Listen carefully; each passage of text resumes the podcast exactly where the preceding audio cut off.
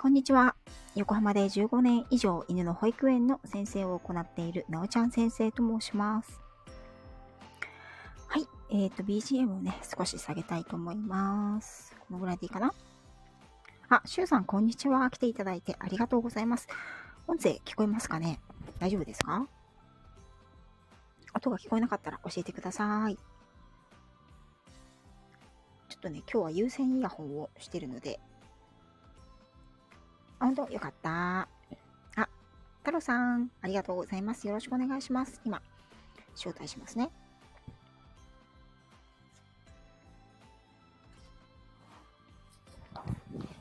はい。おはようございます。おはようございます。先ほどはどうもありがとうございました。あこちらこそありがとうございます。大丈夫ですか？聞バこえます？タバタしたタイミングで。聞こえます。私の声の方大丈夫ですかね？バッチリ聞こえます。あ、瀬野手さんあありりがとうございますます。なので、お願いします。はいシュウさん、セノテさん、よろしくお願いします。お邪魔します。もう瀬野手さんはね、もうあのご存知だと思うんですけれども、あはーい。はい、周さんはあの西表島でカヌーツアーをされている、はい興味深い。自然の中にお住まいの。あえー、いいね。ああ、セノテさん、このためにライブを閉じてきました。ありがとうございます来ていただいてありがとうございます。よろしくお願いします。はい、えーとですね、本日実は私がですね、喉の調子が不調でして、ちょっと喉飴を舐めながら喋っているので、うんうんうん。ちょっと聞きづらいかもしれない。おしゃべり、はい、いき、あの、お、おしゃべりはい、多めで。よろしくお願いします。言い切る。ね、チョコさんもお久しぶり。ありがとうございます。ありがとうございますうんちょっとね、やっぱり気温差がね、最近ね嬉しいので、ね皆さん気をつけまし皆さん気をつけょてください。はい。ということで、うん本題に今日入っていきたいと思います。うん久しぶりですけどね。うんうん2ヶ月。のブランクを全く感じさせない。そうなんですよ。でもね、うんあのーこん、この10月から始まっておるんですよ。あ、本当？じゃあそう1周年 ?1 周年なの？そうなの。うわ、ん知らなかった。私昨日 告知で勝手に9月ぐらいかなとか言ってたけど。確認したんですよ。10月だった。だから10、えっと、一応、えっと、8、9が抜けちゃっうん違ううんうん7、え？えっと、8 8、9が夏休みでちょっと、ね、そうですね。ね、もろもろで抜けてしまったんうん。ですが、11回目？今日。おー、2年すごい。2年目が、2年目のい、あの、はい、ね始まりました。まさかまさかの我々のコラボライブも細々と1周年を迎えるという ええびっくりですいつもゆるね。ゆるでゆるゆる ありがとうございます。いつもほぼ当日になんか決まるぐらいの勢いでね。どうするみたいなね。ありがとうございます。はい、ひろみかさんありがとうございます。あの太郎さんもね、あのーまあまあ昔からこのスタイフされてますので、私より早かったですもんね、始めたのはね。そうそう、いたのはね、うんうん いたのはね、あの、活動のね、内容とか、うんね発信の仕方はそれぞれだったり、うんうん私の場合は、なおちゃん先生よりは、うんこう、試行錯誤を繰り返しつつというか、うんうんうんまあやっぱり、なおちゃん先生はその、ご自身の、なんていうのかな、お仕事としての芯がね、しっかりもう何十、十何年もお持ちなので、それしかやることがないそれしか喋ることがないです。とんでもない、とんでもない、すごいなっていつも。でね、でも、なおちゃん先生のこう、可愛らしさが、もう皆さんに愛されて、いやいやいや、もう本当にあのありがとうござ魅います。力全開です素敵だなと思って見させていやもう太郎さんもですね、うん。ものすごい多彩多彩な上に皆さん聞いてください。この方はなんと4人の男の子のお母さんでいらっしゃるので、そうね。その点。だけでも私はもううちの2倍ですからねまあ、うん、うん。まあそうね。そそれはね、ちょっと自自信を持とうとしてる時はあります。あ大いにの、自信を持ってください。洗濯物の量も2倍。しかも全員男子。量も2倍。本当。持ち物の量も2倍。いや本当ですよ。そこだけでもね だいぶ尊敬ですよ私は、うん、はい。あ早速、あ早速ね。えっと、セノーテさんが我がはい家のワンコは私服そうに、ね足しゃぶりをしています。あゆりえさん来ていただいてありがとうございますこんにちは、ありがとうございます。じゃあね本日のひろみかさんもうんもぐりんちょ。はい、あのなんか確かお仕事中ということで、あのどうぞ潜られる方は、しながら、うんありがとうございます、ね。はいわざわざ職場ねはい。ああ、私もネタ持ってきましたよってひろみかさんが。ちょうど あ、旦那さんがね、パートさんさんがね、コロナにうん。先日かかって、えっ、と、あそうなの？そうそうそうそう。パートナーさん、2度目ですね、のお部屋に入れなくなった銀之助がストレスから足なめをして、たった1日でなめ壊しが起きました。病院にも行けなかったので、ベッド、うん。ベート？ん？あ、やべえとなりましたが、ホームケアでうん。事なきを得ましたよということで、んはい。これホームケアで事うん。なきをあ得ない方の方が多いですもんね。そうですね、あのーね、今日このテーマを、あの足をワンちゃんがね、舐めるというテーマをなぜ私がうん取り上げようとしたかというと、やっぱりね、あのーかなり聞かれるお話なんですよ。うんあので私に「先生これどうしたらいいのかな?」っていうか「やめさせる方法ありますか?」っていうふうに足の足を舐めるのね、うん聞かれる場合っていうのは飼い主さんがうん病院に行くほどではない、もしくは行ったけど一向に良くならないっていうことでつぶやかれるんですよね。うんうんうんうん。うん。なのでまず太郎さんにはあの、うん。お伺いしたいのはその医学的な見地から見て足を舐めるという行為を犬がする場合っていうのはどんな原因がまず考えられるかっていうのをお伺いしていいですか、はい。こから？早速。あ、皆さんありがとうあございます。よしさんもありがとうございます。ピコさんもありがとう、えっと、うん。すごく私もいいテーマだなと思うのが、はい。なおちゃん先生と私だから、うん。うまく絡めて話せる部分が多いんじゃないかなと思ったので、うんうんうん。いいテーマだなと思ったんですけど、うん。先に言いますと、うん。正直診察しているものの肌感としては、はい。えー多くの場合が、うん。ストレスとかうーん。癖とか、うん。まあ、いわゆるその足を舐めないといけない状況じゃないうんことからうん始まっている。だからいわゆるお医者さん案件じゃないケースもはい。多いです。ですが、今、なおちゃん先生がおっしゃった、はい。お医者さんが治療、ダイレクトに、これが悪いから足を舐めてますっていう場合というのは、うん。一つは、うん。皮膚炎ですね。歯間炎炎ですね。でそれは、歯間炎っていうのがあるんですね。うん、指の間、まあ、歯間炎っていう、まあ、歯って足の、ね、はい。まあお医者さん的な字、一般的な字じゃないんだけど、その、うん指があるじゃないですか、ワンちゃんも。はい。でビローンって広広げたらそこにこう水かありますね。あうんりますよね。うん。まあ、あそこは皮膚ですよね。はい。で、そこに毛が生えていますよね。はい。それが、まあ、いわゆる皮膚の炎症です。えが、ええええ。っと、そういう炎症を起こしやすいのはやっぱりアレルギー体質があるとか、うん。お肌が弱い子が多い。はい。もともと肌が弱いうん、子に起きがちっていうことですかね。そうです、そうです、そうです。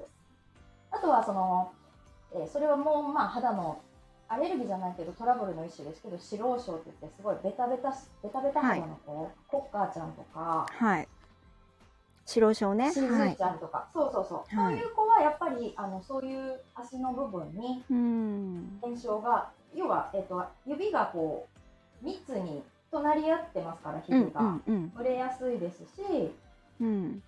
えっと炎症を起こす。そこがかゆみだったり、うん。まあ、かゆみになる前は違和感なのかうんうんうんしてなめるお肌が先に、えー炎症を起こすという場合うんうんうんうんうんそれはだから最初に言ったのの逆ですねはい舐めるから炎症が起こるんじゃなくてうんああそういうこと難しいんです、はいうんお医者さんが診断しないといけないのははいすごくすごく舐めてるからその結果炎症が起きて歯間炎が起きているのかうんもともと肌の体質脂肪症とか、うんアレルギー体質があるから歯間炎が起きていてだから気にして舐めている、うんうんうんそれによる歯間炎なのか。お医者さんの目の前に現れる時は歯間炎なんですどっちも。どどちらにしても歯間炎っていうことですか？そうそうそうそうそう。うん。診察する時は、どっちが先でも後でもね。原因がどっちにあるかっていうのをうんお医者さんはお話を聞きながらだったりとか、うん。体の他の全身的なうん他の部分もお肌の状態見たり、うんうんこれまでの経過を見たり、うん。いろいろお話も聞きながらうん。ストレス要因があるかどうかとか、はい。そういうことも聞きながら、まあ、検討をつけていくのが、はい。まあ一つ多いのがもう一個。あ一つ。でもう一個あるとしたらなんか刺さってるとか。なんかかかってる。刺さってる。刺さってるね。えはいはいはい。ーちっちゃなトゲが、トゲとかね。えーうん。うんトゲが刺さってるとか石ころがちょっと、うん。えーそこに挟まってるとか。もしくはそう、うん、もしくはそういったものがあのないとしてもそれがちょっと前にあってそれで傷がついてる場合もありますよね。うん、そうそう怪我と言いますか、まあね、うん。人間でもピッとあの皮膚を少し何かの拍子に傷つけることがあると思うんですけど指先とか、はい。はい。あれがあの気になってワンちゃんが舐めるはい。えっ、ていうと、えたくさんコメントいただいているのでちょっとご紹介したいんですけど、はい。じゃあお願いします。大丈夫？ピコタンさんからかな。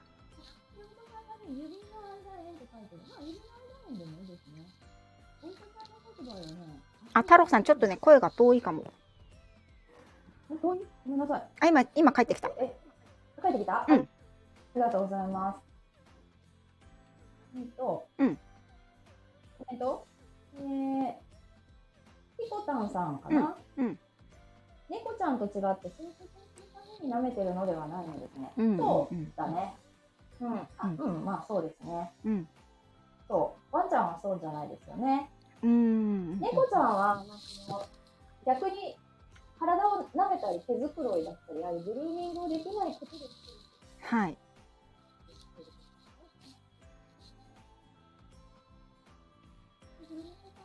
前、おととい、あ、じゃない、おととし、一昨年、日本の獣医さんが、食物アレルギーの所見では、まず足先に現れるというのを証明していましたよ。うんうん、なので、病的なものとしたら、アレルギーが主な原因ということになるのかもですね。うんでそういう場合もちろん足先から先に来るんですけど、まあ他の体の状態もチェックします。うんあの耳の中、うん。あの肌の状態とか、うん。口の周りとか脇の下とか、まあ、全身見て、うん。まあ、お肌のなななんかな今明らかに足先以外の部分に炎症が出てなくても肌が弱そうかなとかちょっと乾燥気味かなとか、状態が悪そうかなとかいろいろチェックしながら、まあ、をつけるんですけども。はい。えのてさん舐め出すと夢中になりがちそうね、うん。ここが、えっと、そうだね。どっちが原因かっていうところでお医者さんが対処してるわけですよねはいはいはい。でこれがおお話聞いてる限りもちろん足に歯間炎はあるので、うん今ある歯間炎に対してまあお薬を処方するだとかっていうことはあるにしても、はい。どうやらその発端がストレスになりそうだとか、うん。まあ、あとは退屈してるそうですね。それは結構ありますね。うん。手持ち無沙汰で、うん。まあね手近にあるもので 赤ちゃんが爪を噛んだり指しゃぶりしたりするのと同じ感じで。うん。そうすると落ち着くからやってるっていう場合はあのどっちかというとそういうトレーナーさん案件になると思はいうんで。すよね。そうですね。うん、なんでまあそこが診察で見るときはそういうふうに、はいまあ原因を探るう。というん感じでございます。それで、あのーそのアレルギー性の歯間炎だったりとうん。かする場合っていうのはあると思うんですけど、もしくは外傷があって、皮膚自体が傷ついてるっていう場合もあると思うんですけど、その場合は投薬をしたらすぐに収まるものですか？割と。えーっといえこう舐める行動をやめないとうん。収まらないかもしれない。うーん。うんうんうんうん、だから例えばかゆみが原因なのであれば、うん。かゆみを抑えるお薬として代表的なステロイドがありますよね。はい。ですけどお医者さんが、まあ、足先のちょっと炎症があるなぐらいでどこまでステロイド処方するかなっていうのがあります、うんおお医者さんもステロイドうをん。あまりホイホイとは出しませんし、そうですね。うん、だけどかゆみが原因なんだったらストレスであのごめんなさいステロイドでピタッと収まるはずうんうんうん。だけど、、今言ったのはうん。うんと原因一番最初の原因はかゆみなんだけどはい。舐めることによってうん肌は荒れてしまうんです、はい。そうですね。じゃあ今度荒れた肌がうん。次のかゆみとかの原因になる。あーうんうん。だから、うん。一番最初のかゆみを抑えるのはステロイドのお薬だけど、うん。荒れた肌によって起きるかゆみとか違和感とか、まあ、肌が荒れていること自体はうん治るのを待つ時間が必要なんですよ。はい。ですが、それの間にワンちゃんは舐舐めめるので、ね。うん。っていう、そこのどこまでお薬が、えーその効果を発揮するかは、その行動パターンとかによっちゃうんですよ。だからひどければカラーが必要ですよね。ああそうですよね。ううん舐め壊すって最初に、あの、塩美香さんがおっしゃったと思うんですけど、舐め壊すほど舐める場合はカラーがいりますよね。そうですね。お医者さん的にやることは。で、やっぱりそういう、うん、外からうん何か強制的に何かをこう、やめさせるというか、うんあまりそういう縛縛ってるようなことをしたくないということで、うん。ひろみかさんのように、うん。ホームケアを頑張られるっていうことで、まあそのうん。内容も良ければいいんだけど、なかなかそれは正直一般的にとても難しかったりはするから、うん。お薬をまあ処方して効くまでの間、あんまりひどければカラーをしてくださいとか、はい。お留守番、飼い主さんが出かける間だけでもいいからカラーをしてくださいとか、うんんそういう指示を出すことが多いかなと思うんですけども、そうですね。うん。うん。うん、ちょっと肌のことはそういうふうに少しいろいろと複合するんですね。うんうん原因だけじゃなくて、その後、舐めるっていう行為によって、うん肌の炎症がどういう状況になったかとか、はい。そそれがどのぐらい、えっ、と、すんなり治るかというのも、例えば、もともとの体質アレルギーだったりにもよるし、まあ、犬種的にもやっぱりほら、毛がもじゃもじゃって指の間に生える子とかう、んいろいろいるじゃないですか。毛がもじゃもじゃしてる方が治りづらいですよねきっとね。治りづらいですよ、蒸れるから。うんからねだけど、うんそれをね、おあのーそこが難しいなと思うときは、うんえっと、毛の間をカットしますよね、例えばはいトリマーさんとこで。でやっぱりバリカンとか金属に当たるから、それで肌が荒れる子もいるんですよね。ああ逆にね。その辺の、まあ、ケアは結局はそれはやってみて、うんこうなったうんっていう、その辺の、えっと、バランスを取るような作業になると思うんですよ。。だから、全部が全部そうってわけじゃないけど、そういう子もいたりするっていう感じで、うんうんうんそうですね。えっと、瀬ノ手さんから、眠い時とご飯の後、最高に幸せな時にもやっていますということで、うんうんうんうんうん。で、これはですね、その動物の行動学的な話からするとですね、あの、犬にとって、やっぱり舐めるっていうことは自分を安心させる行為でもあるわけですよね。うんうんうんうんで、その自分の体、そして、あの、子犬なんかを見たりするとわかると思うんですけど、うん。あの親元にねまだいる時期ってうんぱり母を、母犬が自分を舐めてくれる。それで安心をするとか、うん。あとは自分も母犬を舐める。もしくはあの、うん。兄弟犬を舐めっこする。っていうことでやっぱりあのそれが人間で言うとその幸せホルモンが出るというかね、うん。そういう効果があるというふうに言われています。犬自身に。うん、なんですけど人間はうんね、どんなに可愛がっても 犬のこと舐めないじゃないですか。あーはいはいはいねはい。母犬のように自分のワンちゃんを。舐めないですよね。うん、はいはいはい。だからその満たされて満足して幸せな時とか眠い時ですね。あの眠い時犬と犬子犬と母犬見るとよくわかるんですけど、うん。あの大体舐めてるんですよみんな。で舐めながら寝ちゃうみたいな。うんうん。だからでそもそもあの現代の小型犬種特に愛玩犬種は、あうん。のテオネニーですね。テオネニーってわかります、えっ、となんて言うんだっけ？日本語にしてください。ようえっ、となんて言うんだっけ？日本語で言うと。ちょっと待って。誰か、誰か。なか。多分ねうん。ひろみかさんあたりがわかると思うんですけど。えっ、とその幼児性を保ったああ、はいはいはいはい。幼児性を保ったまま進化する成熟するように、養鶏成熟とか言われるんですけど、あのーうんうんうんうん。それを逆に言うと求めて繁殖されてるんですね。うんうんうんうん。ネオテニーだった。ねごめん。そうそうそう。勉強になりましたね、皆さん。なので、あのーその子犬、本来野生の動物であれば、子犬同士で子供同士、幼体同士でしかしないような行動、お互いを舐めるとかね。うんそれが大人になっても、やっぱり残ることがあるんですよ。なるほど。うん。で、えっ、と、それによって自分を沈静化させる。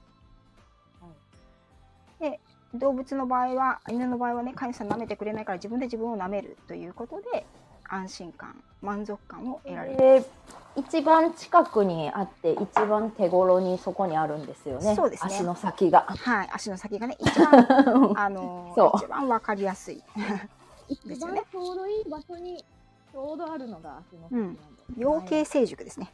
養鶏成熟。だからそれこそ、うん。えっと後ろ足は少ないですよ。ごめん、ちょっとね、今遠いです、声が。あれ？ごめん。うん。なんだろう。いけるいけますか？もうちょっと、あ聞のこえない？どうしたらいい？聞私は聞こえますけど、皆さん聞こえますかね？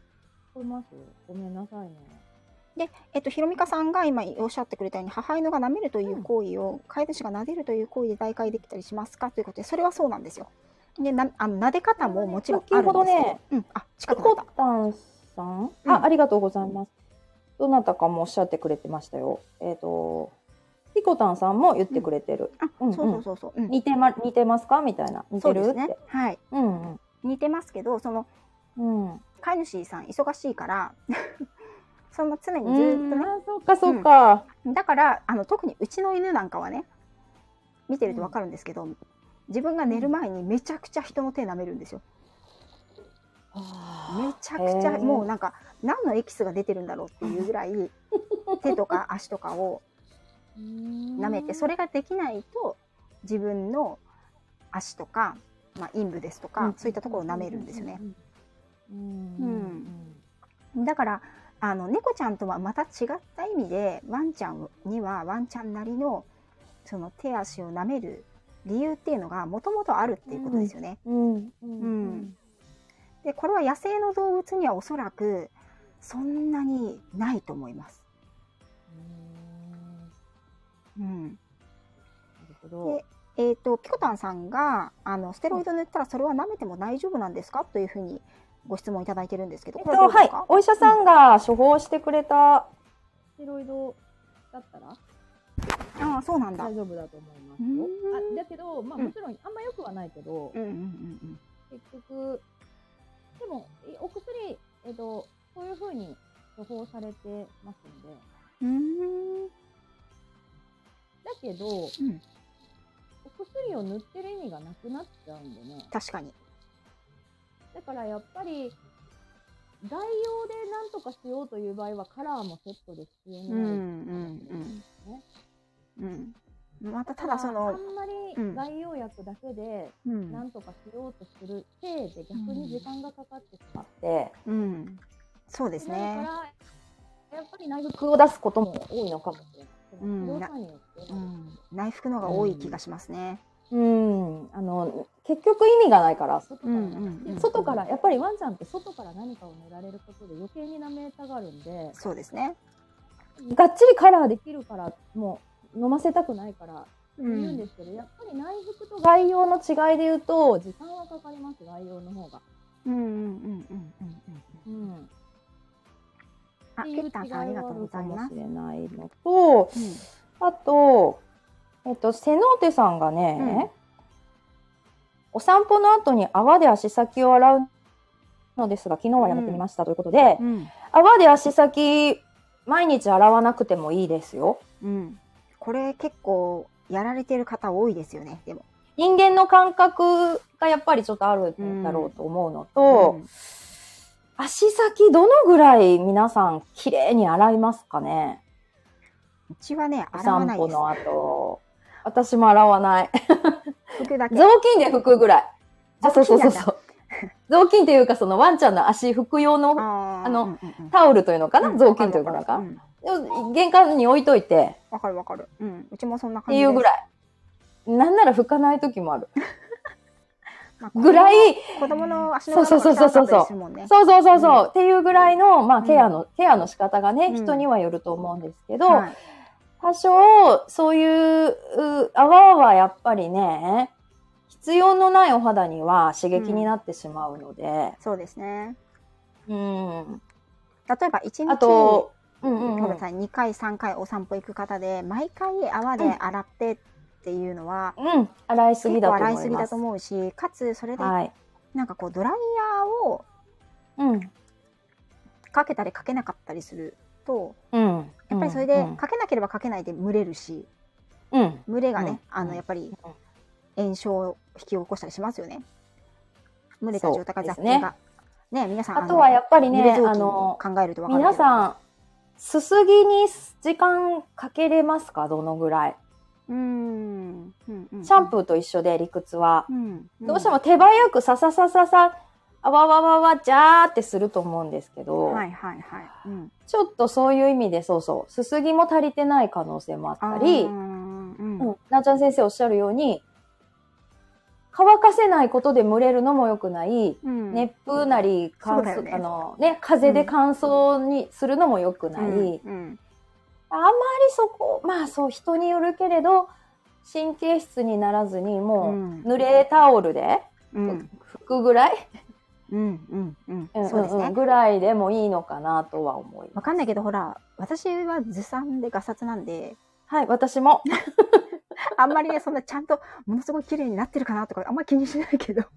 でも逆にそれで、まあ、それで特にストレス、私自身がその汚いから嫌だっていうストレスを感じることもないですし、そういうことをしないから、えーうん不潔で、えーペット側にトラブルが起きたっていうことも一度もないです。うんうんうん。そうですね。うんうんうんうんうん。うん。そうですね。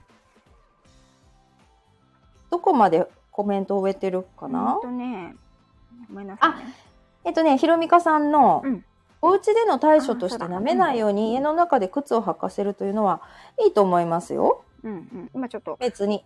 それぞれのコメントをちょっと固定するようにしてきますね。あ、うんありがとうございます。あのー室内履き用のお靴もあったりします。うんうん。あいい、いい、よ。別にど、いいと思います。悪く、悪くないですよ、別に。うんうんうん。あの、うんお靴を履かせるよう、これをね、今日聞いて、お靴履かせようと思った方は、突然靴を履かせることだけはやめてくださいね。あの、あきちんと。それはトレーナーさんとしての、あれですね、はい本当だあの練ね。習をして、はい。うんうんうんあの、うん。靴を履くっていうことにメリットを持たせてあげてくださいね。はい。あなるほどです。さすがさすが。突然ね、あの、これがいいから、あなたのためだからと言ってもね、あのワンちゃんはそれ理解できないので。何でもよ、よくて手段としては、うん、うんまあ多分そこは、あの、なおちゃん先生案件ではあるんですけど、私が飼い主さんと喋っててよく思うのが、うん。そこに目が行くからやるんですよね。というか、気がそっちに向くからやるんですよ。うんだから、例えば、その何かのパターンっていうのを探って、うん。えーそうですね時そ間帯とかの時ねにすごくお家の中でおもちゃで遊んであげるとか、うん。ちょっとその気を紛らわしたり、まあ、そらしたりっていうことがどこまでできるかにもよるんだけれど、うん。うん。うん。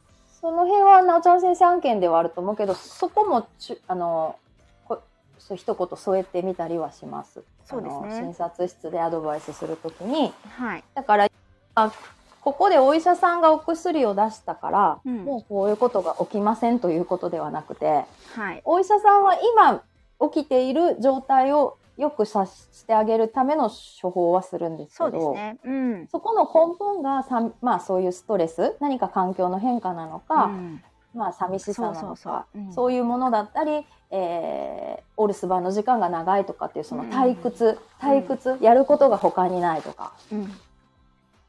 そういう原因だった場合はな治せないので、お医者さんが。そうですね。あの、ストレスが原因の場合って、対処療法だけで良くなったとしても、やっぱり、うんあの、結局元に戻っちゃうんですよね。そのスト。レス原因今が、今の状態はまあうん治りますけれど、うん。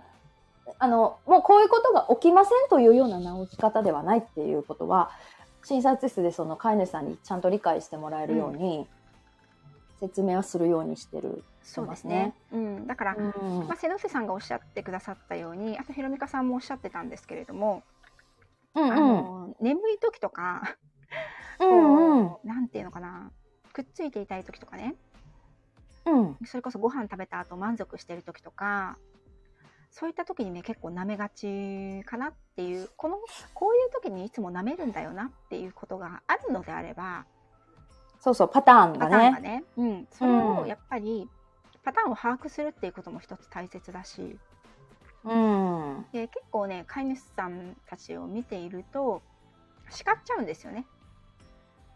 ああはいはいはいうん。はい飼い主さんがそのワンちゃんが足を舐めすぎている時に「こらなんとかちゃんもうやめなさい」とかそういう感じであの叱ったり近づいていって物理的にねこう舐めてるのをやめさせたり。でそれをやってしまうとですね、うんワンちゃんが隠れて舐めるようになるんですよ。うん。うん。であのやっぱりそれはあんまり良くないと私はう思ってるんですよね。ん。うん。うん。だからそのその結局欲求が収まらないんだから意味がないってことそうですね。はい、舐めたい欲求が収まらないから、でうんうん。今度はそこにうん。着目してあげないといけない。はい、うんうんうん。だからそのパターンをつかむっていうことが大切でどんな時に舐めてますかっていうと結構ね、多くの飼い主さんがずっと舐めてますって言うんですよ。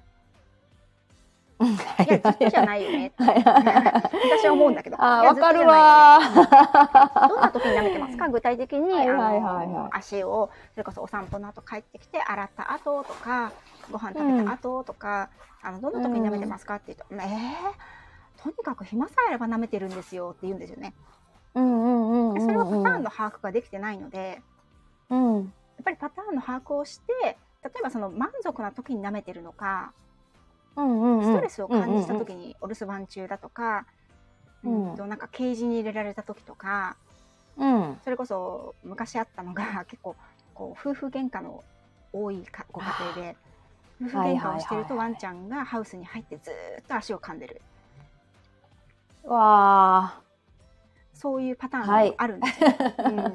はい。うんうんうんうん。はいなのでそのパターンを一つつかむっていうことは大切ででそのパターンが読めないで、もうひたすらやってる場合は極度の,、あうん。のストレスっていうか感じもあるけどあの、うん。割と外傷だったりそのうん。病的な原因だったりするかなとうん。私自身は思ってます。そうだからまあそうそうそう。病的な、まあ最初に言ったまあそのアレルギーとかいうもの以外、肌が炎症を起こすもの以外で言うと何か外傷トゲが刺さっているとか、うん。えー傷があるとか、うん。あとはそうもう一個はあの今喋りながらでごめんなさい、うん思い全然。覚え付け加えると腫瘍ですね。腫瘍か。はいはい。はい。うん。えーっと出来物ができてしまって、うん。それに何かワンちゃんが気にして舐める。うんうんうんうんうんうん。うん、だから、うん、舐め方が変わったなとか、うん。こんなに舐めてなかったのに舐め始めたなとか、はいはいはい。うん。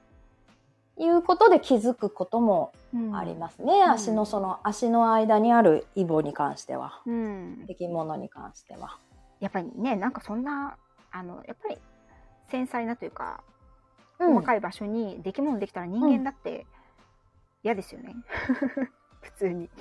うん。なんか気にそうなの。なりますよね。だからやっぱりなんかね、あのーその辺の、うん。ほら、自分だってこうだよなの感覚があると、うん。割とすしっくり、うん。えーお医者さんに見てもらおうと思えたり、うんうんうんあれどうしたのっていう気持ちになるんじゃないのかなと思うんですよね。そうですよの辺ねそうですね。はい。うん。であのこのちょっとね今固定したんですけど私がやった、うんホームケアで1日で良くなりましたよということでひろみかさんがねおっしゃってくださってるので、あのぜひ、うんあのご配信ひろみかの方でさんの、はい、お待ちしております。多分たくさんの方がお待ちしていると思うので、今日はね確かうんひろみかさんお仕事だと思うので、あのうんうんうんうん今上がっていただくのはちょっと難しいかと思うので、うん。ねぜひあのひろみかさんあおの、願いしますひ。ろみかさんのチャンネルの方でうん詳しく勉強されるとねすごくためになるんじゃないかな情報とたくさんあの上げてくださってますので、はい。思います。うん。で、えーっと、コメント瀬野内さんがね、はい。あの結構洗うと道路を歩いただけなのに黒い泡が出てしまうので、つい洗ってましたといううんことなんですけど、あの私の考え方だけで言うとですね、うん。あの例えば4 5 0年前までうん。犬って大体外で飼われてましたよね。うん。うんで。その時に犬の足ってどのくらい洗ってたかと思うんですよね。うん。うん。うん。うん。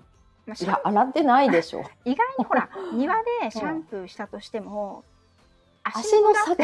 そうだね。洗わないでしょ、うん、はいだからはいそもそはも犬の足の裏ってそんなに洗われるようにできてないんじゃないかなって思ってるんですよね。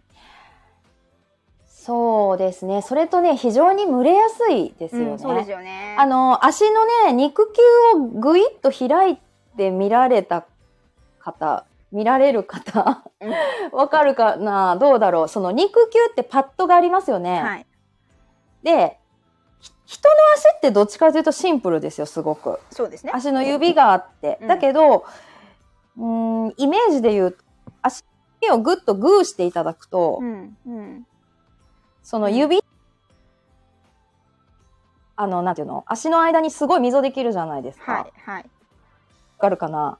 足の指をぐーっとこう縮こめてグーにするみたいな。そう。あ、あの状態になってるから、犬の足の肉球と、うんうんうんうんあの、指の間って。はい、これが普通で、ビエーって広げると結構な皮膚面積がありますよ。うん研修そのぐらいがうん密になってるわけで、で、うん。その間に毛が生えているから、うんうんうんだから、お肌自体がすごく常々蒸れているというか、うん。密なんです、皮膚の密、こう、皮膚が重なり合ってて。うんうんうんうんうんだから肌も弱くなりやすい気がしますね。そういううん洗剤であったり、濡れるだとか。うんそうですね。で、もしかしたらその今、えっと、セノーテさん、はい。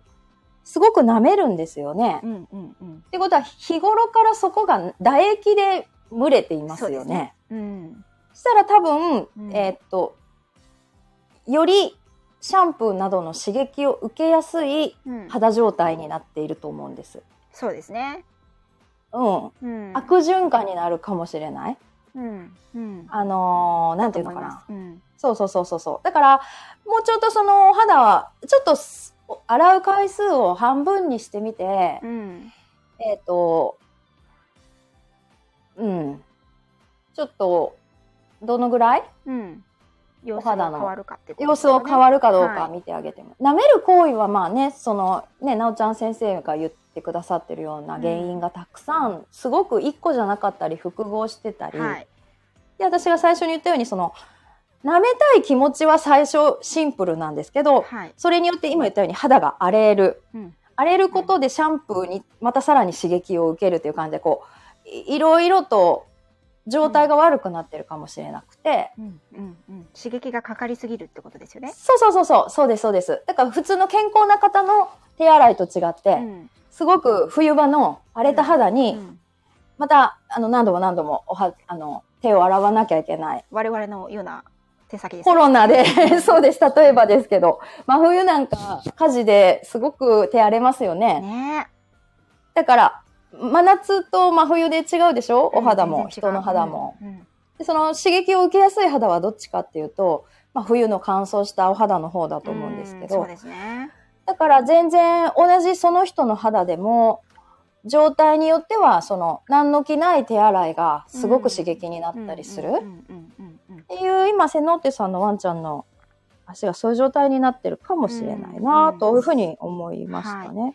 で、ひろみかさんが、まあ、あの、靴履かせてるので、そもそも洗わないということなんですけど、もう一度は車の排気ガスなどの黒いすすがつくので、それは石鹸でないと落ちないので洗います。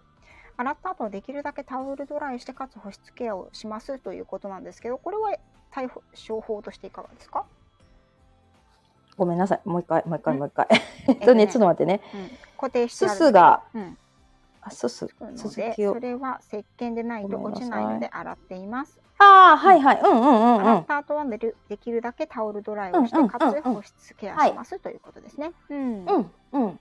うん。いいと思います。はい。保湿ケア、そうですね。どんな感じのがおすすめですか？えっとね、んワンちゃん用のコンディショナーみたいなものがあああ、ありますね。うん。るんですよね。うん、正直ほら、いつも私言ってるんですけど、その市販品に関しては、全然あれもこれも使ったことがあって、これがいい、あれがいいってことは言えないなっていうのが。うん。まあ、病院でお医者さんが処方処方というか取り扱うはい。病気だから出すものではなくて、うんうんうん。えケアのために出すものですねー。ケアのために、えーうん出すはいコンディショナーがありますね。はいであんまりクリームクリームしてないかな、それは。うん浸透する感じですかね。そうですね、はい、スプレーに使いやすくなってて、あそうなんですあまね。りそうですね、そうまあそれも製剤もいろいろその好みとかその、はい。ね飼い主さんとワンちゃんとにうまくライフスタイルに合うかっていうのがあると思ううんんですけど、うん。うん。まあ足先さっきも言ったようにうん。グーになグーになってるのが普通の足をビャーンってパーにして広げたら、うん。結構そこに溝が深くあって皮膚面積もあるわけですよね。はい。そこに、えー、とケアのそういう成分が浸透するように、うん。まあ、スプレーはそういう意味でも使いやすいかなとも思ったり、うん。まあ、ゴシゴシやっぱり私たちが指でうん。ゴシゴシと外部から刺激をしてしまうことも、えーとまあ、悪化の一つの原因になることもあるうので。んということですね。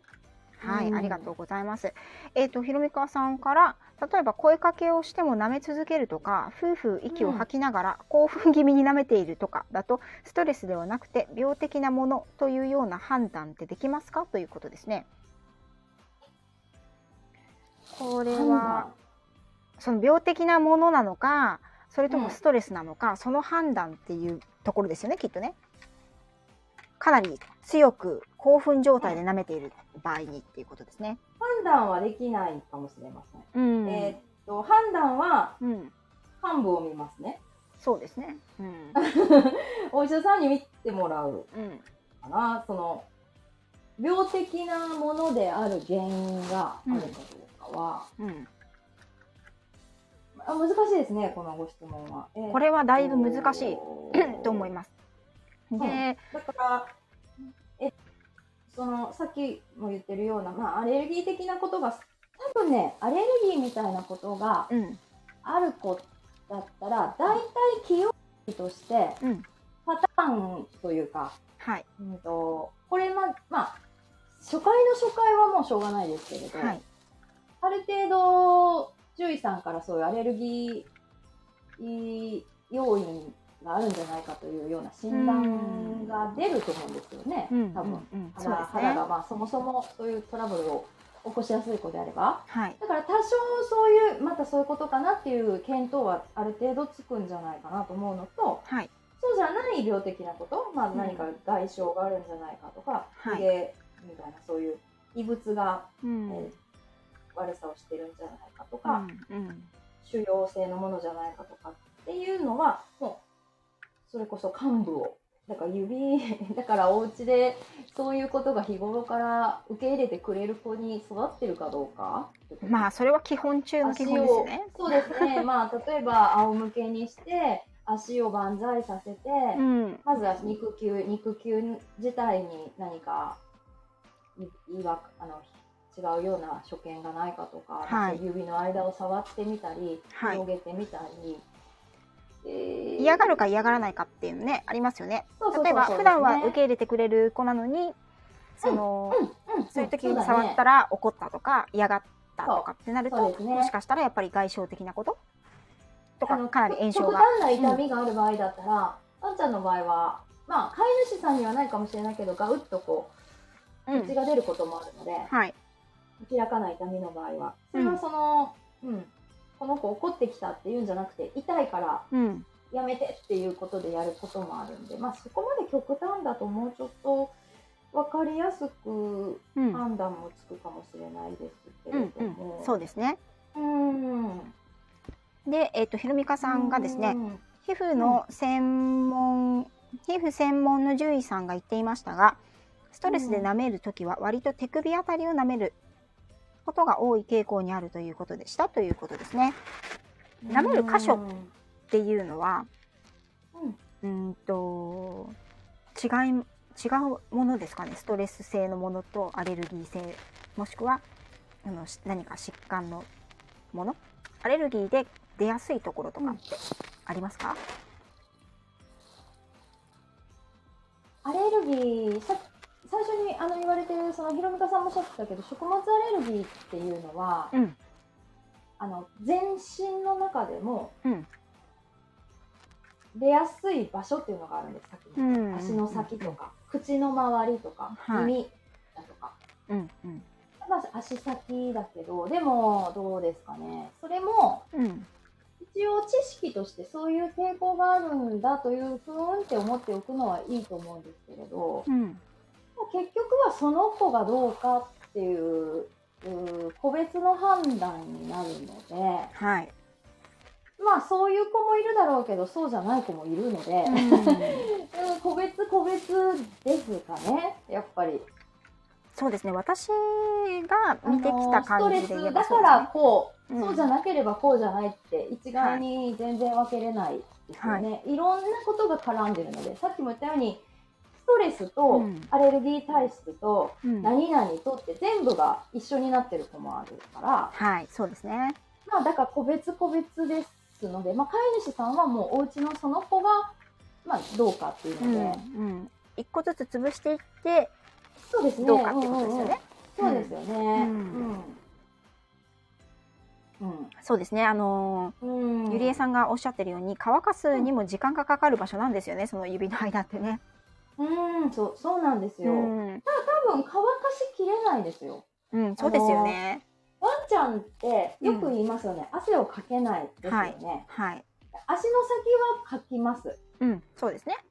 だから興奮してたりすれば蒸れますし、しっとりしますね。乾かそう乾かそうとして興奮させてたらうん乾かない。そっか、そうですよね。うん、うんうんうんうん。確かに。お耳の中とうん。足の、まあ、肉球の間は、じとっとしたうん、汗をかくんですね。うん、うん、うん、確かに。まあ、あのし人間の言うその、えー体温調節のための汗ではないうん、からうん、うん、うん、うん、結局はそういう意味でね熱中症になりやすいというはい。話と一緒であれだけど、でもそのじとっとした蒸れ蒸れるうん。ことは起こりやすい緊張したりねんですよね。うんそういった時にね。そうそうそうそううん、出ますね。まあ、それもあって指の間っていうのはその日頃から蒸れて、うん、肌自体はうん、ちょっと刺激に弱くなってる部位であるのも致し方ないかもしれない。はいうん。ですね。うん。はい。えー、っと、あ、これですね。うん今固定したんですけど、うん口腔内細菌のと舐める。影響のこともお話ししていただきたいですということでね、こちらあの私の方でえーっと告知配信でもお話をさせていただいたんですけれども、うん。ひろみかさんがね、あの、うん。すいませんわざわざね、あのアーカイブうん。一回メンバー限定だったのに、あのちょっと開いてくださって、皆さん今ならあの聞けますので、うん、あのひろみかさんが歯周病のお話をうん。犬の歯周病のお話をしてくださった時に歯周病菌を口腔内、口の中にですね持っているワンちゃんが足を舐めす、うん舐め続けるということでうん。足先がね、あの壊死してしまったんでしたっけ？なんかそういうお話を聞いたので、うん。ううん。ん、そういうあの口腔内のね細菌がその皮膚に作用するっていうこともあり得るということをまあちょっとおお伺いしたいなと思ってであの太郎さんはね獣医さん、は元獣医さんですけれども旦那様はね、あの開業医の獣医さんでうん。いらっしゃって、うん。あの犬の歯科専門なんですよね。はい。なのでそのあたりもねあのお詳しいんじゃないかなと思ってあのそうだね。正直、うん。知らなかったです。あそうなんだ。私はね、うん。主人に聞いたら、ああ、そういうこともあるよっていうかもしれないけれど。うんうんうんうんうんで、私が思ったのが今、うん。うんと、こう、ずっと言ってるように、うん複合してると思うんです、問そうですね。うん。で、そういうね、何々菌、うんえーまあ、歯周病菌であれ、なんとか菌であれ、まあ、いね、皆さん、特にひろみかさんご存知だと思うけど、うんありとあらゆる細菌、細菌ですね。うんいい悪いえ病気を起こす起こさない関係なくありとあらゆる細菌はうんこの環境中に無数にいるわけじゃないですか。うん。わかりますか？この感覚。わかりますよ。皮膚、皮膚、私たちの体自体にも、うんまあ、それはそれこそ腸管の中でもそうだし、はい。皮膚の上もそうだし、うん。え環境中もそうなんだけど、うん。その、えーもちろん歯周病菌を起こす病,、病原菌なのではい。え病的な菌なんですけどうん。それが、えっと、皮膚に感染を起こすかどうかっはい。ていうのはそこですね。必ずしもではないと思います。ああ。100%ではないと。そう、うんそうそうそう私の考えですごめんなさいね。うんうんうんだからもそもそも病原菌であるから感染するとよろしくない菌であることは間違いないと思うんですが。えっと、感染が成立するかどうかこの感じですね、感染が成立するかどうか、うん菌がいるだけだと例えば足そういう子が指の先を舐めましたうん。でその歯周病菌が足先に付着します付うん。着しただけでは感染が成立してるとは言わないそうですね。症状が出てきて初めてですよね。そうそうそうそうん。そうだからその感染が成立した原因っていうのをどっちかというとフォーカスして考える方が多分その子がなぜ足がそういう状態になったかっていうのは。原因というかあるんじゃないのかなってちょっと思いましたが、うんうん、もちろんすっごく舐めてたのかもしれないし、うん。うん。えーっとそれをねあのケアせずに放置してしまったのかもしれないうんしわからないけどうん。けどとかあのもともとお肌状態がよろ良くないお肌だったのかもしれないし、うん。うんえっ、とゆりえさんからですね口腔内細菌だからあまり人にも舐めさせないようにしないといけないのですよねということでいただいてますね。あのーうん。まあちょっとね話がそれちゃうかもしれないでますあ、けど、よく言いますよ、あのワンちゃんとチュッチュチュッチュしない方がいいって言うじゃないですか。うん。うん、それはあの、ねね。歯周病菌だけの話ではなくてっていうことじゃないではなくて、まあ、うん結局は全部が全部がそうなると思います。人間同士もうん、人間同士もね。ますしね。それはそうそれこそ。うん、確かにね。虫歯菌とうん。かね、そう言い出すとほらもうそういう愛情のコミュニケーションはできないというような言い方になってしまうけれど、うんうんうん難しい考え方ですけれどどちらかというとその感染が成立する側の問題があるというかうん、うんうんうんうんですかね？あ、ローガンさん、あ、ひろみこさんが書いてくださあってますよ。はい、こちらコメント。ね、はい。感染ではなく皮膚常在菌のディスバイオシス、あ皮膚常在菌うんうんうん,、うんうんうんでそれによって黄色ブドウ球菌が多数になりそれが医師につながる。おお難しい話ですね。うん。大丈夫ですか？皆さん、うん。ついてけ、ついてけてますか？で うん。うん。うんうんうん。そのね私がちょっとごめんなさい。その知見がなくて申し訳ないんですけれども、うんうんうんうんうん。歯周病のこの足先が全員そうなってるかというと全然そんなことないので、はい。なのでやっぱりそのワンちゃんでそういうことが起きましたという一つの例だろうなと思うんですよ。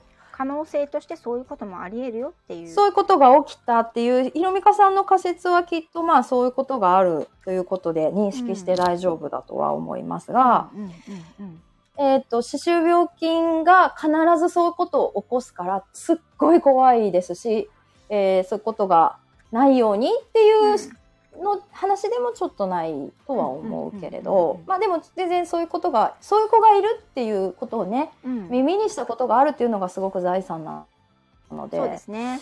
それは皆さんねお勉強になりましたということでいいと思うんですよ、うんすごくいいいいというかそうじゃないと耳にすることもない話だから。うんうんすごいうん貴重なうん。ケーススタディですよね。はい、ありがとうございます。うんう。ん。う。うんんと、で、かなとは思いますが、私はそういう印象ですというお話なので、はい。まあちょっといろんな論文ななどを読んでおられる方はどう思われるかはちょっと横に置かせてください。はい。はい。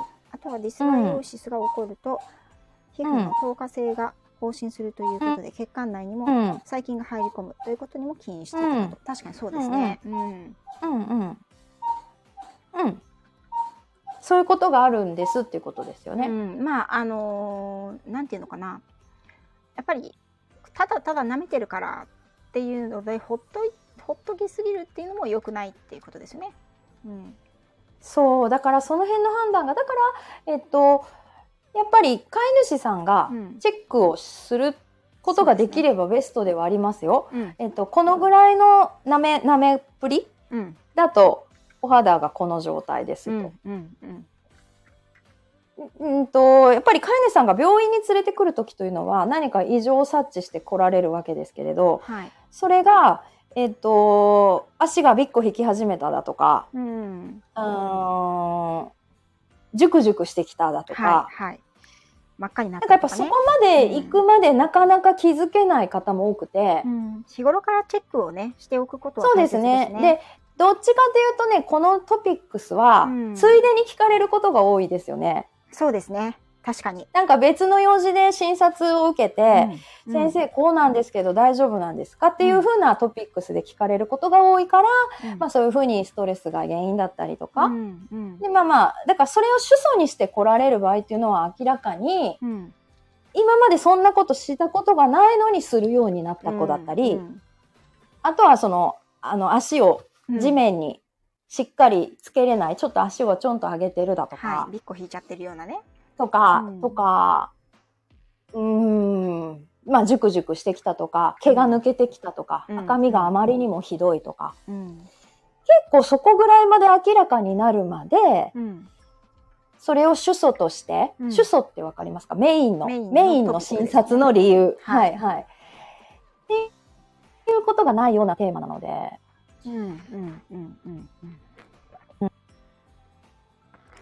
そうですね。あのうん。ーストレスの場合は、例えばずっとやらなかった、その眠い時に舐めるとか、うん。満足した時にちょっと舐めるっていうのは、もうある種本能的な行動の一つとして、いいつもやってる。ね。いつうんうんうん。もやっているもの。なので、うん。あのそこまで気にしないくてもいいと思うしあとはその、割とどんなワンちゃんもやある程度はやるものだと思うんですよ。うん。うん。うんうん。でだからあのただそれがいつもよりもなんていうのかな長い、そうそうそうそう。ひ。うん。うん。いつもよりも激しいとかね。あとは、い仕草がちょ、ちょっと変わる、そのちょっと変わった仕草に気づけるかっていうのはあるけれど、ーそうですね。その、ペロってこう舐めていたのがこう噛み出すとか、うんあーガジガジねガジガジガジってこうしだすと。前足でね前前歯でね。うん。うん。はい。その辺のす、ね、だから結局はいつものパターンをパターンの把握ですよねやっぱりね、把握できるかどうか。うんうんうん。だから例えばその話はすごく皆さんに聞かれるけれど、うんその聞かれた時点で、えー前足の、まあ、肌の色だとか、うん皮膚の状態に異常がなければ診察したときに、はい。あの、ま、まあまあ、ある程度こういうもんだよっていうふうに話しますし、うんうんうんうん、ま、まさに今のお話で。ただ、やっぱりそれがきひどくなったときは、あの、うんすぐに相談してねっていうふそうですねだからうに、ううん、いうことが多いですけひどくなったっていうど。ことを理解そうそうそうですね。るキャッためにチできるかキャッ。チするためにも日頃からその足先を開いてみるとかそのうん日頃の行動パターン、舐めるのもどのぐらい、いつの時に舐めるのかどんな舐め方なのかっていうのを把握しておくある程度っていうのは大切だと思いますし、それで、でそれ、ううんんうん。それである程度こうなんか最近ひどいなとかあのそういうのがなってきたらやっぱり何かしらの原因がある。それはストレスかもしれないしその病的な原因かもしれないし両方かもしれないっていうことですよね。うん、そうですうね。ん。うん。でストレスの場合はですねあの割と、まあ、分かりやすい場合もあるんですよね。例えば私は昔はあのペットホテルを経営してたんですけど、はい。あの過去3回ぐらい病院送りになった子はいましたね。あ、足並のホ。テルにはい。預けられたことによって、それがストレスではい。うんで飼い主さんはですね当時私が経営していたホテルというのは、まあ、あの屋内屋外ですね外にドッグランが人工芝の少しついていて、うん。で日中は、えー、とケージレスで広いお部屋に、まあ、入りたい子はハウスとかケージがあるのでうん。そこに入ってもらって、で、うん。あのスタッフがいて夜はめいめい、えー、とサークルとかねケージに入ってもらってであの人が隣で寝るっていうタイプだったんですね。うんうんうんでそういうタイプなので1回のお泊まりが長い子が多いんですよああなるほどなるほど。安心して安心して。皆さんうん。預けられるから。それこそうん。3日4日とか1週間とか長いと23週間。うんっていう子もいてそうするとやっぱり長期になってくるとねどうしてもかなりストレスがかかってきたりとか。あとは逆にこう人がいるからとか他のワンちゃんがいるからケージに入れないからっていう理由でうん。選んでいただくんですけれども、そもそも犬があんまり好きじゃない子だったりとか、うん。うんあとはその人がいるのにその人にずっと構っててもらえないストレス。そうだね。うん。お家とは明らかにそう。だから飼い主さんだったらねあの常にだ要求すれば常に来て抱っこしてくれるのに、うん。スタッフはね日頃うん。忙しいのです、うん。いるけど、うん特にその子をずっと構ってるわけではないのでね。うんそういうそうですね。その瀬野田さんがおっしゃってる独占できないストレス。そういうので、うん。やっぱりあのー足先？夜中にやったりするんですよね、夜中にやって朝起きるともうべっしょべしょで腫れ上がってたりとかね、で人間でもそうですけどそのストレスってやっぱり免疫力を下げるじゃないですか。うん。うん。そうですね。はい。なので余計にやっぱりそこから状態が悪くなりやすかったり、もともとアレルギー持ってる子だったりとかね、すると。なのでやっぱりうん。舐めるっていう行為は、割と私は気をつけてましたけど、そういうホテル業務でお預かりをするときは、どうしてもワンちゃんにストレスかかってしまうんですよね。で、靴下を履かせるとか、靴を履かせる、襟からをつけるっていうのは最終手段でやってましたけど、うん。それをやっぱりあの 飼い主さんに、うん。ねご報告すると「え？なんで?」っていう感じになるわけですよ。安心して預けたのになんでそんなことになってるの？うちの子襟からつけられてるの？みたいな。な とか病院にちょっと連れて行こうと思いますとかってね。でそれこそ飼い主さんあの、ねね安心して海外とかにご旅行に行かれてる時に、ね、突然国際電話がかかってきてあのちょっと病院連れて行こうと思いますとかめちゃくちゃ心配しますよね。大変なお仕事ですよね。だから病院だったらね逆に疾患があって来るとかね。あのその辺もこう、ホテル付きの病院とかはある程度のことは対うちにも応、ホテル対応してますけど、はい、それこそなんかあったらうん、っていう話ができますからはいね。はい。そうなんです。それはやっぱりわた我々はなかなか難しいですよね。そう医療従事者ではないのででですそのがやっぱりそこの判断はすごく適切にはしておられたと思うので、多分。そうですねやっぱそりれこそそれを放置してたらもっと大変なそうなんですよ悪化してしまうので、うんですよね。はい、やっぱり、あのーそのホテルで預かるっていう時にはすごく気をつけてましたね、足を舐めるという行為に関しては。こっちが神経質になっちゃいそうですよね。うんなのであのホテルにねねもともと足舐めの癖があってどうしてもホテルに預けなければいけないっていう時にはあの、うん皆さんぜひあの舐めてたら襟からつけていいですとかね一言言っていただけるとすごくありがたいかも。うんうんうんうんうんうん そうですね。でやっぱりねそういうこともあったりするのであの、うん足を舐めるっていうことはまあ大したことじゃない場合ももちろんあるんですよ。うん、だけどやっぱり日常とは違うストレスがかかった時は足を舐めるという行動がストレスサインとしてとても出やすいので、うんうん。うん、そこはす引っ越しをするとかねご家庭であれば。あとはそのひろみかさんがね最初の方でおっしゃっててくださったいつもいるはずの人間がいないとか、うん逆にいないはずの人間がずっといるとかね、本当ですね。はい。あおばあちゃんありがとうございました、うん。うん。ね。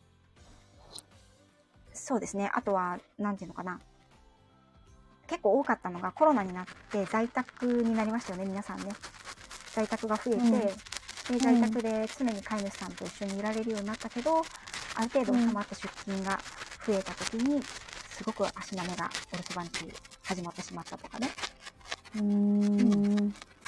そういうのも結構あるので、その環境が大きく変わった時に、えっ、と、一種のやっぱりストレスサインとしては足を舐めるって結構出るので、それはでも、うんあの逆に言うとね、わかりやすいことですから、そのストレスの反らし方っていうのを少し考えてあげるといいんじゃないかなと思う。それを、そのストレスがかかっていてすごく舐めていることをやめさせようとすると、それが逆にさらにストレスを煽ることになってしまうと思うので、うん、あ若いワンちゃんの場合はね、やっぱりこう、なおちゃん先生、ごめんなさい。なんかガサガサしてる音あ、。本当？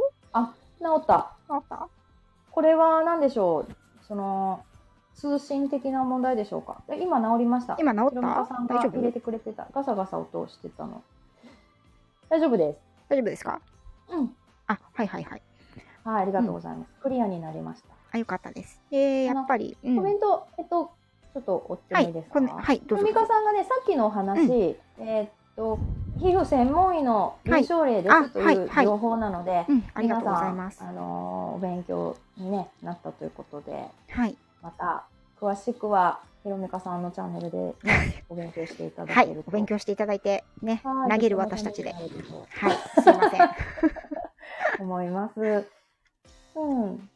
で、ね、瀬野地さんは、まあ、きっとまさにドンピシャリのテーマだったんですね。ああね、そうですね。うだから、ん。瀬野瀬さんの前足をワンちゃん黒いからねて。た前足を隠すので、あーっていう書いてある。後で何とか確認してみます。あのね、結局ほら、ね、あの、な、田先生もきっと日頃お伝えしていらっしゃるかと思うんですけど、コミュニケーションのはい。一環でうん。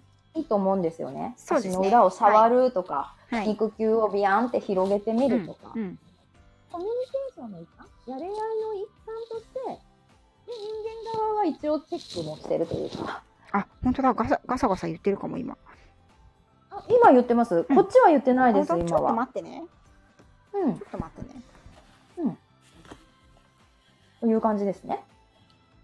なのでまあね、あの子犬をこの先また飼われる方とか、新しくワンちゃんをお迎えされる方はい。は、その、メディカルチェックうんそんなにメディカルチェックと思ってすごく気負うのではなくて、うん。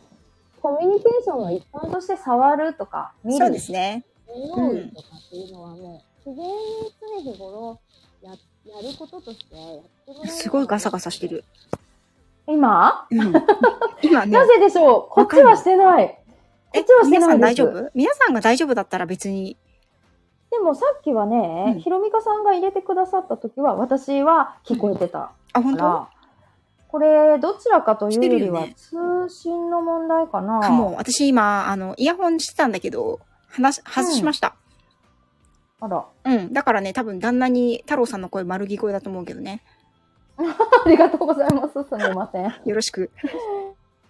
ろしくお願いいたします。お世話になっております。なんか通信だね、きっとね。うん。きっとそうかな。1時間ちょっ。としめです、だって。あ、本当？たら大丈夫ですか旦那今大丈夫。あ、本当？今止まったの？わからないね、これね。。しょうがないね。ねうん。しょうがないですかね。でも、うん、でも、やっぱり、とても、なんか、ある程度皆さんの気になっていたことは、そうですねでき。たでしょうか？はい。うん。うん。そう、あの、イヤホンはもう取ったので、多分、その、私、今、イヤホンですけど、本当？有線だから、あ、有線だとね、もしかしたらね、あの、なんていうの、イヤホンジャック？うん。ジャックが、なんか、うん、こう、なんていうのかな。動いたりすると、結構ガサってなったりするかも。ああどうでしょう。今大丈夫か今大丈夫う。んうんうんうん。失礼しました。うん。うん。うん。じゃあ、えっと、そろそろね、1時間超えてきたので、うん。はい。あの、本日のまとめに、初めて言ってみたけど、はい本日のまとめに入りましょうか。1年経って初めて言ってみましたけど。ありがとうございます。うはい。ん。まあだから、ね、舐める行為っていうのが大きく分けて、私は今日のお話の中で3パターンああると思うんですね。うん一つはその自然由来の本能的な部分からの欲求、うんうん衝動ですね。いい病的ではない。病的ではない。はい。うんで、もう一つは、その、病的なもの。で、もう一つは、えっ、と、脅迫観念というか、ストレスストレスの、。うんはい、脅迫観念的なもの。うん。で、それが単体の場合もあるし、個別の場合もあるし。あ単体と個別複合、複合。複合うんの場合もあるし。ですね。そうですね。いや、大体の場合、単体からうん、複合して、広がって始まる。ああ、そっか。うん。単体から始まって複合になっていく。と思います。で、うん診察室に来た時点では少なからず複合してはい。いると思いますけどね。はい。それをそうですね。紐解いていく作業をまあするわけなんですけど、うん。あまりこじれすぎる前に、まあできるだけ飼い主さんが日頃から、はい。そのい異変っていうか、ちょっとしたことでもキャッチしてもらって、うん。まあ、うん。ちょっとしたことですけど、足先なんてちょっとした部分かもしれないけど、まはあ、気軽に相談できる、ね、獣医さんが、やっぱりかかりつけの先生を見つけておられたらいいと思うし。そうですね。うん。あえっと、ひろみかさんが最後に聞きたいですということで。はい。私？大丈夫でしょうか？お待ちくださいね、皆さん。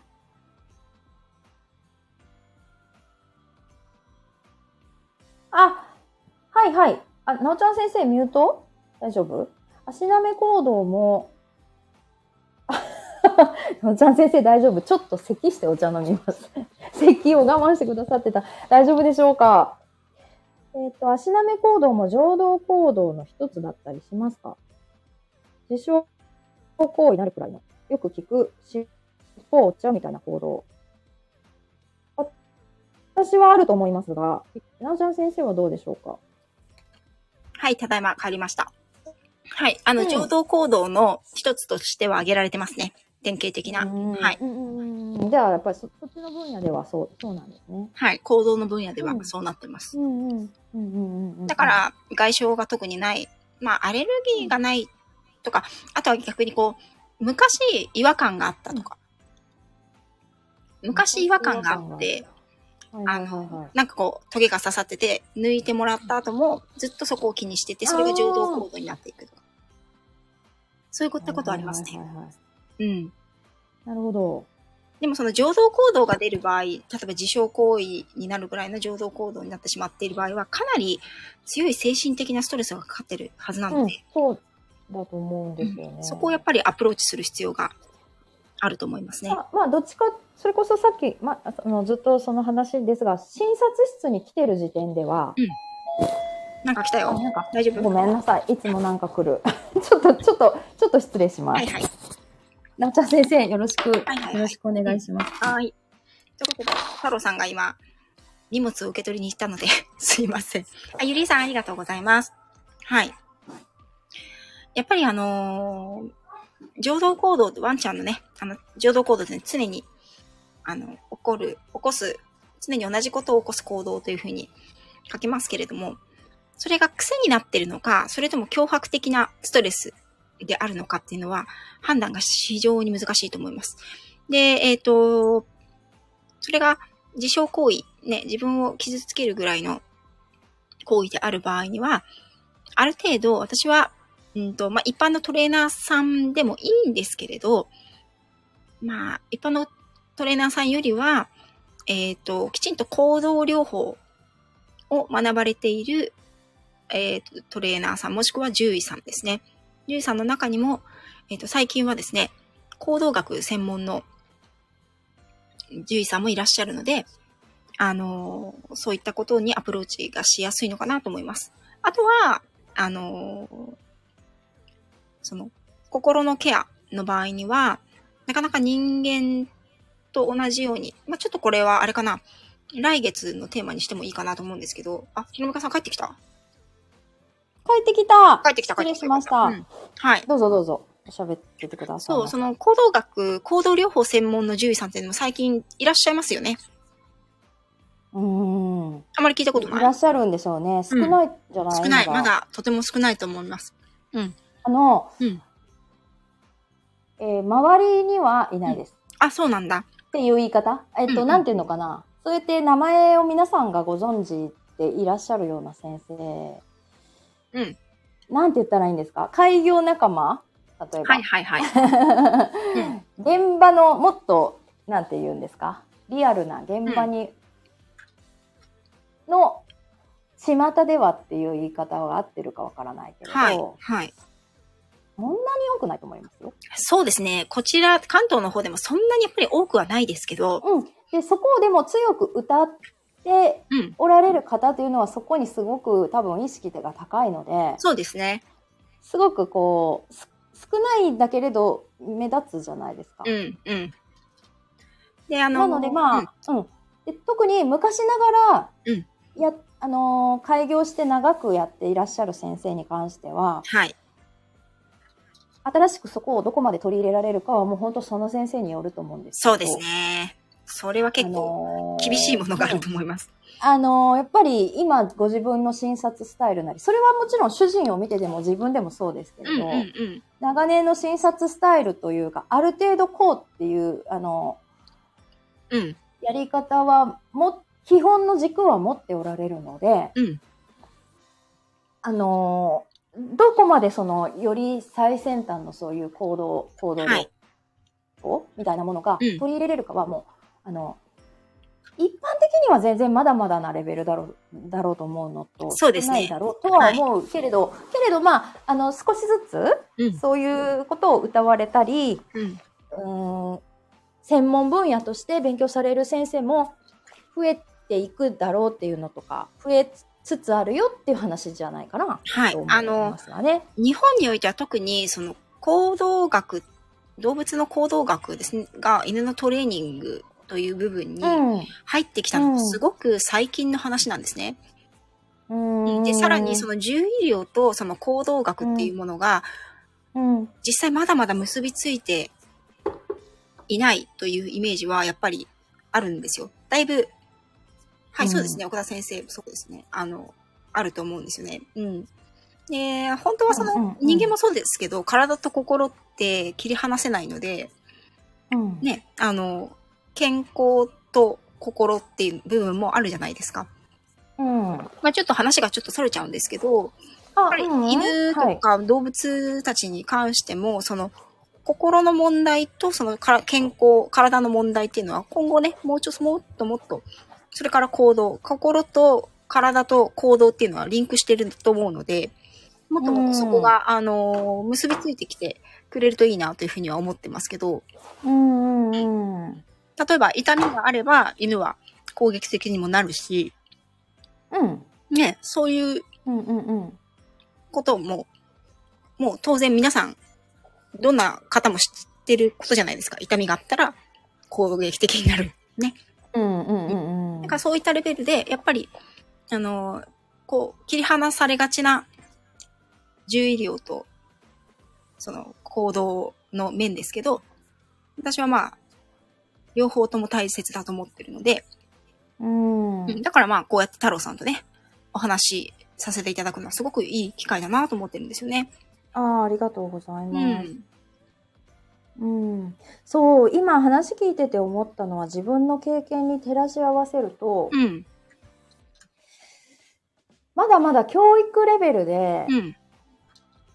全然ですね行動学に関して。うん。そうですよね。でそうそうそう医療で結局はあのー現場に出てうん。いろんなパターン臨床を実際に経験しないと学べない分野だなと思っはい。たので、学生の間にうん。教科書でうん。パターンであるだとか、はい。理論であるだとかではい。学ぶ、その、教育面が全く確立はしてないと思うんです。あ、点日本の獣医、獣医学というか、そうそうそうそう。獣医師になるための過程の中で、そうです、そうです、そうです。大学のカリキュラムの中で、はい。行動学はね。行動学っていう,、うんうー科目がないし、そもそも。はい。もともとやっぱりと触れることはあ新しい分野ですよねる、最近はあるのかな、少なくとも私はそういうえ勉強でした。うんうんうんうん。そうなんです。自分が現場に出て、うん。えっ、と、カリキュラムでは全然カバーしきれなかった部分での勉強っていうのは、はい。その、それぞれの獣医たちがうん。資格を取った後にするうんんで。すよ。で人による差がすごく出るわけじゃないですか。そうですね。すごく出ますね。うん、足並みが揃わないわけなんですね、その部分で。だからやっぱり開業獣医さんっていうのは本当にそれぞれ違うよっていうのはそこであって。そうですね。臨床の勉強がね、まあ多分最近はかなり比重は高くなってるはずなんですよ。聞くところによると。うんうんうん。ですが、獣医さんの国家資格、またちょっと話それちゃうんですけど、大丈夫。うん。すっごい広いんです、分野が。ねえ、大変だと思うもん。だから、多分ちょっとカリキュラム、6年間のカリキュラムの中で、あの、臨床面が、うん。臨床面だけじゃないんですよね。その、うん学ばないといけないことが。うんだから、その、経験も知識もうん、全然少ない状態で資格を取って、うん卵としてせ社会に出ていくんですよね。うんうんうんうん。だから、現場での臨床経験と、その後の勉強が、はい。すごく左右するので、うんうんうん。だから行動学はその中でも、まあ、かなり、えっと、あ後回しにされてきたというか、うん。まあ、そこに目が行く先生は少なかったであろうと思われる。うん。分野ですね。はい。じ実体験からして致し方ないかなとも思いますうんね。うん。だから、そこにフォーカスしようと思って積極的に学ばれたりとか、うん、その臨床経験を積まれた方、それから、うんその一回、獣医大学とかね、を卒業されてからさらに専門分野として行動学を学ばれるっていう形じゃないとなかなか、その一般的な獣医学の中ではやることがね、うんそうじゃなくても多いので、そそうそうそうそうそう。ない、少ないということですよね。そうなんです。うんだからまあそういう獣医さんも増えてきてるよねは、うんまだまだじゃないかな。とは思うかな。はい。うんまあそこはね、今後に。ただ昔よりは、昔よりはかなり神、様と、まあそういう生活面の部分に寄り添う獣医は増えてはいると思うので、うん、変わりましたうよ。ーん、昔のね、まあね、おじいちゃん先生って言うと悪いけれど、ほんと、帰れって随言われま分したからねと。、随分と違うと思うんですね。だからまあね、うん。犬の幼稚園やってますって言ったら、帰れって言われましたからね、私ね。昔ね。ええ帰れそうなわんだ。うーん。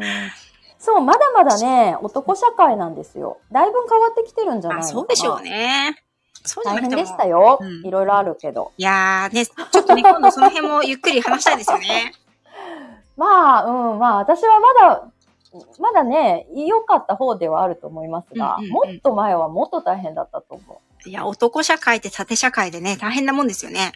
で、学罰社会うんだからね、まあ、未だに多少その気は残ってると思いますけど、うん、男みたいじゃないといけなくて、女でも。うん、うん、うん、うん負けん気もそうだし、うん。えーね。た多少アドレナリンが出過ぎているというか。女性でありながら男性性を優位にスイッチ切って、うん。こう、ギギアをそっちにガチンと入れていかないと生き残れないというかですね。いや、このテーマ、あの、次回やります面白いですね。ちょっとね。そうですね。うんちょっと視点変わりますね。今、昔みたいな。お互いのその、お互いのね業界での経験業界での今昔。うん。まあ、需要があるかも。でしょう。いいですよね、別に。あの、本人たちが楽しくおそうそうそう置いてだききぼり、置いてきぼりライブ。はい。ありがとうございます。はい、ありがとうございました。あきおみさん、ありがとうございます。そはいろそろ終わると思いますけどミキ。さん、ミキさん。ミキさん来ていただいてありがとうございます。ありがとうございます。ということでね、えっ、と、うんアーカイブこちら残させていただきますので、あの、よかったら聞いていただければと思います。あ、誠さんもありがとうございます。ありがとうございますけど。でね、その犬の足なめについては、やっぱり、あのーうん日頃から足を、足先をね、チェックできるうん関係性を作っておくということ。それから、そのパターンを知って、パターンから外れてるな、ちょっと最近激しいな、異常かもしれないなっていう場合には、あの、獣医さんに相談をするということ。うん。そういったこと、やっぱり必要かなと思います。それから、うん足先はね、あの、あんまり、こう、洗いすぎない方がいいよっていうことをお話しさせていただきましたね。うん。そうですね。まあ、一度ね、あの、あんまりだったら、うんお医者さんに相談してみられたらいいあそうですね。そしたら、ほら、あの、ね、うんコンディショナーみたいなのも、ね、処方してもそうらえるかそうそうそうもしれないですしね。そうそうまあ獣医さんによってうん。あのまあしじ実家に実際に相談されたことはあるかもしれないんですけれど、うんねはい。というそことで、えっと、本日はそろそろおしまいにしていきたいと思いますが、よろしいでしょうか？あヘパさんは、う、自分が通っている動物病院はドクターもスタッフもすべて女性ですよ。うんうんそういうのもね、ヘパさんは同じ、あれかな、確か同じ県だった気がする。最近は、うん、多いですよね、この辺も。私も知ってる。時代時代ですよね時代時代じゃない時代 中島みゆきしか頭に浮かばないんだけど。は女性なんですよ昔からあ、そうなんだ。うん獣医が、うん。まあ男性社会の中でうん生き残るのが大変だったっていう話ですね。ああ、そっか、そうだよね。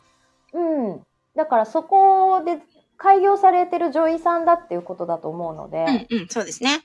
まあそれだけメンタルなりそほらしっかりされてるのではないですかね。私も2名ほど開業されてる女医さんしてます。うんうん。だけど少なからず、えっとそうやってあちょお話だから次回予告ですけれど 予告ね次。回の予告、はいここから次回の予告タイムということですはい、予けれど、告しましょう。あの上手に女性性と男性性のバランスを保つのがうん。大変な職業ではあるなとはは思いますかね。はい。うん、だからすっごいあのねヘッパさんがうん。きっと通っておられるということは厳選してすごくいいお医者さんなんだろうと思うので、ね、そうですね。ううん、すごくその辺が。うんきっと人間的にも豊かな方うん。なんじゃないのかなって勝手に想像想像したりしますが。うん。ね、うん同じ業界にいるからこそ見えてくるあります。思いますね、うん職業柄としてちょっとそういう場面が場面というか、うん。性質があるなと思うんですうん。ね。うん。うん。うん。うん。多分、なおちゃん先生も共感してくださるんじゃそうですかね。すね。まあ、一人の、その、自、自営業、はい。えー、こ、主？主？個人事業主として。主言葉が出てこなくて、主主主。うん。主主言ってしまいましたね。どね。失礼しました。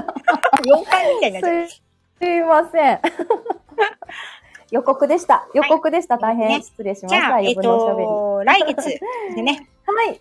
はい。来月は、楽しく。はまだちょっと、い。あの、今話したところでしか何も決まってないんだけど、もしあれだったら、それぞれの業界のね、ちょっと、今は昔みたいな感じでお話ができたらなと思っています。うんうん。まねたもしかしたらね、こう、こそれじゃなくてこっちのテーマを取り上げてほしいとかっていうことがあれば、そうですね。ぜひあの、レターでもコメントでも DM でうんもいただければと思います。あとはそれこそちょっと今思いつきました。いつも思いつきでごめんなさい。うんあのー女医さんだからこうとか、うん、うん、うん、うん。うん、そういうのがもしあれば教えていただきたいなとは、あーのーはいはいはいお待ちしております。意うん見。まあ、まあ、まあ、女医さんが喜ばれることはそれはそれで多いですけれど、うん。いろんなシチュエーションがあると思うので、うんね、美人だったらなおさらですよね、太郎さんみたいに。とんでもございません。喜ばれますよね。いやいやいやいや、とんでもないんですが、はい。やっぱり人によってあると思うんですよ。そうですね。話しやすいとかね。うん、ううん、うん。うん。その辺を教えていただけたらと思ったりします。はい。ということで、はいえっと、1時間30分になりますので、キリがいいところでおしまいにしていこうと思います。はいありがとうございました本日は本当に長い間ね、ありがとうございました。長い時間ありがとうございましすいません、た途。中でなんか咳込んだり、あの、のだめなめにガサガサしたり。とんでもないです。ありがとうございました。はい。えっ、と、来月はね、えっ、と、これから、あの、日程調整して、また皆さんに告知させていただきたいと思うんですけれども、よろしくお願いします。あの、我々、毎月のように、あの、お互いのチャンネル行き来してやっておりますので、来月は、はいえっ、と、太郎さんの方のチャンネルになると思います。また、日取りなど、日にちなどをね、決まりましたら、改めて告知をさせていただきますので、よろしくお願いいたします。よろしくお願いします。はい。ということで、本日は、アトリエ太郎さん、1時間30分ありがとうございました。はい。ええたくさんの皆さんに来ていただきまして、どうもありがとうございます。はい。よしさん、セノッテさん、ひろみかさん、関根さん、おばあちゃん、あやぴーさん、ローガンさん、ミキさん、まことさん、ミモレットさん、はい。ありがとうございました。それでは、こちらで失礼いたします。